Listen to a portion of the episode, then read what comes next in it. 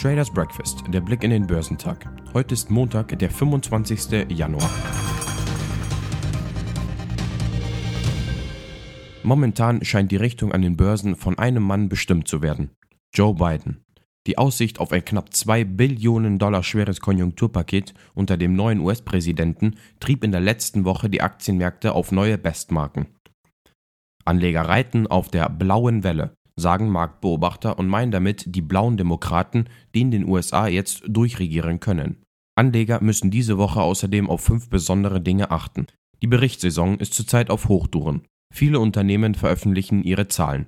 Die Zentralbank in den USA wird ihre erste Sitzung diese Woche abhalten, in dem vor allem das 1,9 Billionen US-Dollar Konjunkturpaket besprochen wird. Ein weiterer wichtiger Punkt ist die Veröffentlichung des Bruttoinlandsprodukts der USA. Das BIP wird am Donnerstag veröffentlicht und gibt erste Einblicke in die Entwicklung der größten Weltwirtschaft. Davos spielt auch einen sehr wichtigen Punkt in dieser Woche. Normalerweise wird dort das Weltwirtschaftsforum abgehalten, das aber dieses Mal in virtueller Form stattfindet. Der letzte Punkt, auf den Anleger achten sollten, kommt aus der Eurozone. Spanien, Deutschland und Frankreich veröffentlichen ihre BIP-Daten. Die Aktien im asiatisch-pazifischen Raum tendierten am Montag uneinheitlich, da die Anleger weiterhin die Situation rund um die Coronavirus-Pandemie beobachten. Der südkoreanische Kospi führt die Gewinne unter den wichtigsten Märkten der Region an, als er um 1,27% zulegte. In Japan legte der Nikkei um 0,4% zu. Der Hang Seng Index in Hongkong legte um etwa 1% zu. Die Aktien auf dem chinesischen Festland hingegen gaben nach. Der Shanghai Composite lag geringfügig niedriger, während der Shenzhen Component um 0,3% nachgab. Inmitten der Pandemie überholte China die USA als weltweit größter Empfänger ausländischer Direktinvestitionen, so ein am Sonntag veröffentlichter Bericht der United Nations Conference on Trade and Development. China brachte im vergangenen Jahr 163 Milliarden Dollar an Zuflüssen ein, verglichen mit 134 Milliarden Dollar, die von den USA angezogen wurden, so der Bericht. Aktien in Australien legten zu wobei der S&P ASX 200 um 0,4% stieg. In den USA gab der S&P 500 leicht am Freitag nach und entfernte sich von den Rekordständen, während die Stärke der größten Technologieunternehmen den Nasdaq auf ein weiteres Allzeithoch trieb. Der S&P 500 sank um 0,3% auf 3.841 Punkte, nachdem er in der vorangegangenen Sitzung auf einen neuen Rekord hochgeschlossen hatte. Der Nasdaq stieg um 0,1% auf einen weiteren Rekordschlussstand von 13.543 Punkte unterstützt von Big Tech. Der Dow Jones sank um 179 Punkte oder 0,6% auf 30.996 Punkte. Der Börsengang des Münchner Luxus-Online-Modehändlers MyTheresa in New York hatte sich als Erfolg erwiesen. Der erste Kurs des US-Hinterlegungsscheine American Depository Shares, kurz ADS, belief sich auf 35,58 Dollar. Ausgegeben worden waren die Papiere an die Investoren zuvor für 26 Dollar je Anteilsschein. Die Papiere schlossen mit 31 Dollar gut 19 Prozent höher. Mit dem Börsengang in New York sollen internationale Investoren angesprochen werden. Zudem hofft das Unternehmen auf eine höhere Bekanntheit im wichtigen US-Markt. IBM fiel um 9,9 Prozent, nachdem das Unternehmen für das vierte Quartal einen Umsatz berichtete, der unter den Erwartungen der Analysten lag.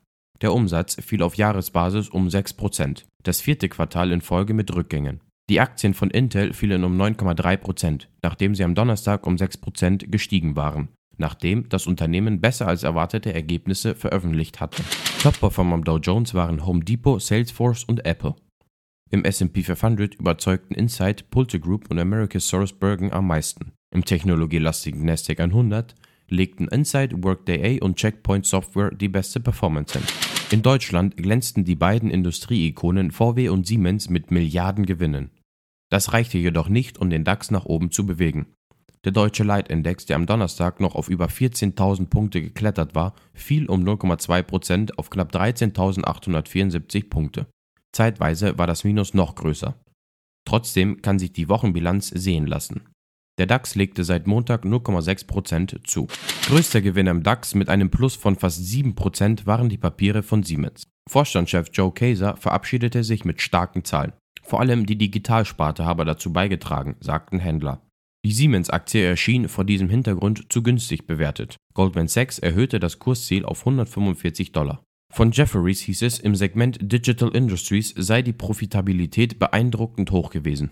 Höhere Ziele des Industriekonzerns für das gesamte Geschäftsjahr seien nun sehr realistisch.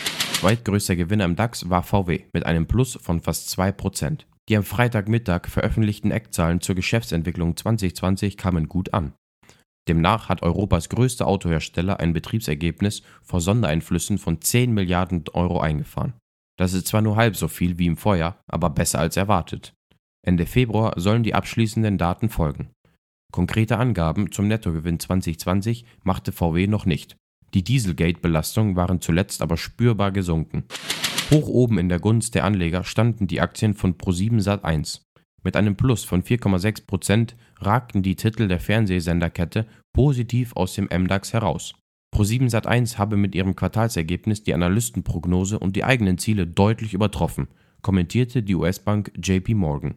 Das operative Ergebnis, bereinigtes EBITDA, fiel 2020 nur um etwa 20 Prozent auf rund 700 Millionen Euro und der Umsatz sank um etwa 2 Prozent auf rund 4,04 Milliarden Euro. Im zweiten Halbjahr zog das Werbegeschäft wieder an. Top-Performer am DAX waren Siemens, Volksbank und Delivery Hero. Zum Wochenauftakt wird der IFO Geschäftsklimaindex, das wichtigste deutsche Konjunkturbarometer, veröffentlicht. Erwartet wird ein leichter Rückgang von 91,3 auf 90,7 Punkte. In den USA wird der Chicago Fed National Activity Index bekannt gegeben. Phillips und Kimberly Clark legen Geschäftszahlen vor. Die Futures bewegen sich im grünen Bereich. Beim DAX wird ein Plus von 30 Punkten erwartet. Beim Dow Jones rechnet man mit kaum Bewegung zum Börsenstart und beim S&P 500 mit einem Plus von 10 Punkten. Beim technologielastigen Nasdaq 100 wird ein Minus von etwa 90 Punkten erwartet.